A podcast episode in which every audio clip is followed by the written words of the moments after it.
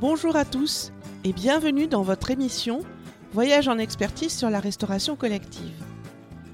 Aujourd'hui, nous nous posons la question quels sont les avantages et inconvénients de chaque process de production, sujet qui fait partie du deuxième processus opérationnel, celui de la production en cuisine. Nous avons vu lors du dernier épisode les différences essentielles entre production directe, liaison chaude et liaison froide.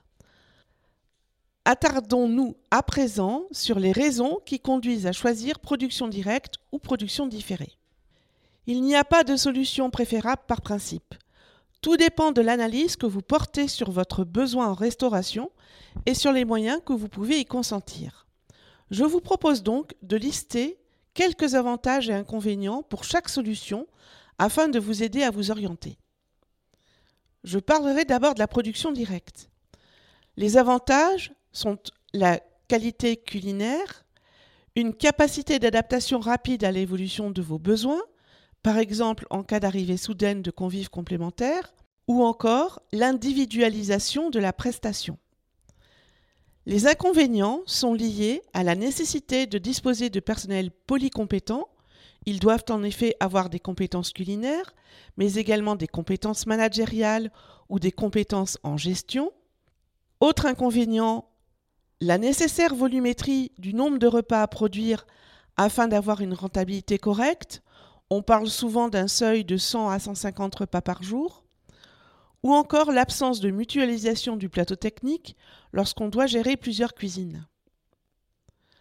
Les avantages et les inconvénients pour la production différée sont évidemment à l'opposé. Les avantages sont essentiellement liés à la massification de la production qui permet d'économiser des coûts de production, de matériel, de maintenance, etc.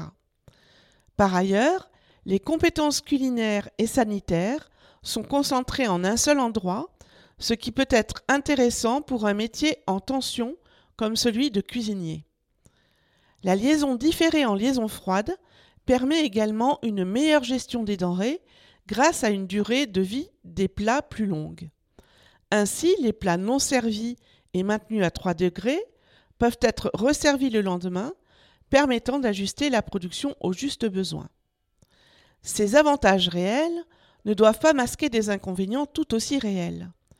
Une liaison différée offre une moindre réactivité aux aléas journaliers puisqu'il faut commander à l'avance les repas qui seront livrés.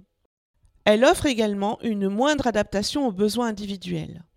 Par exemple, la prise en compte des différents régimes alimentaires dans le cadre d'un public en situation de handicap peut devenir un véritable casse-tête pour une cuisine centrale dont l'objectif est avant tout de massifier. Souvent, les détracteurs des cuisines centrales mettent en avant une qualité gustative moindre liée à des risques de surcuisson lors du maintien ou de la remise en température. En fait, ce n'est pas inhérent au process lui-même, mais à la maîtrise de ce process par le personnel des cuisines satellites, souvent mal sensibilisé et mal formé à son rôle essentiel dans la maîtrise de la qualité gustative des plats. La formation est donc un point clé d'un process en liaison différée, tant en cuisine centrale qu'en restauration satellite.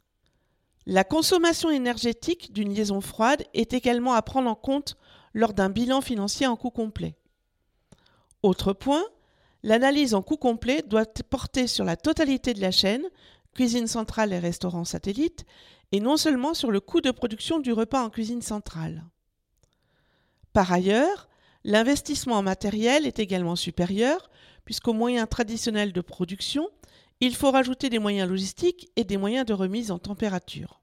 Dans tous les cas, la liaison différée suppose la mise en place d'une logistique adaptée et impose de réfléchir au processus de commande des repas. À vous donc de voir si vous êtes séduit par la production directe, si vous avez des locaux adaptés en espace et en agencement, ou encore d'apprécier les compétences disponibles ou les marges de progression de votre personnel. En revanche, si les avantages de la liaison froide vous semblent préférables, à vous de mesurer l'investissement à consentir, l'impact qualitatif sur vos convives et l'impact sur le personnel si vous avez du personnel cuisinant. Je le répète, il n'y a pas de bonne ou de mauvaise solution. La meilleure solution est celle qui est adaptée à la fois à vos ambitions et vos moyens.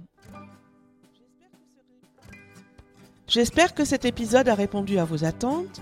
Lors du prochain épisode, nous aborderons en détail le process de liaison froide, sujet qui fait partie du deuxième processus opérationnel, celui de la production en cuisine. À bientôt!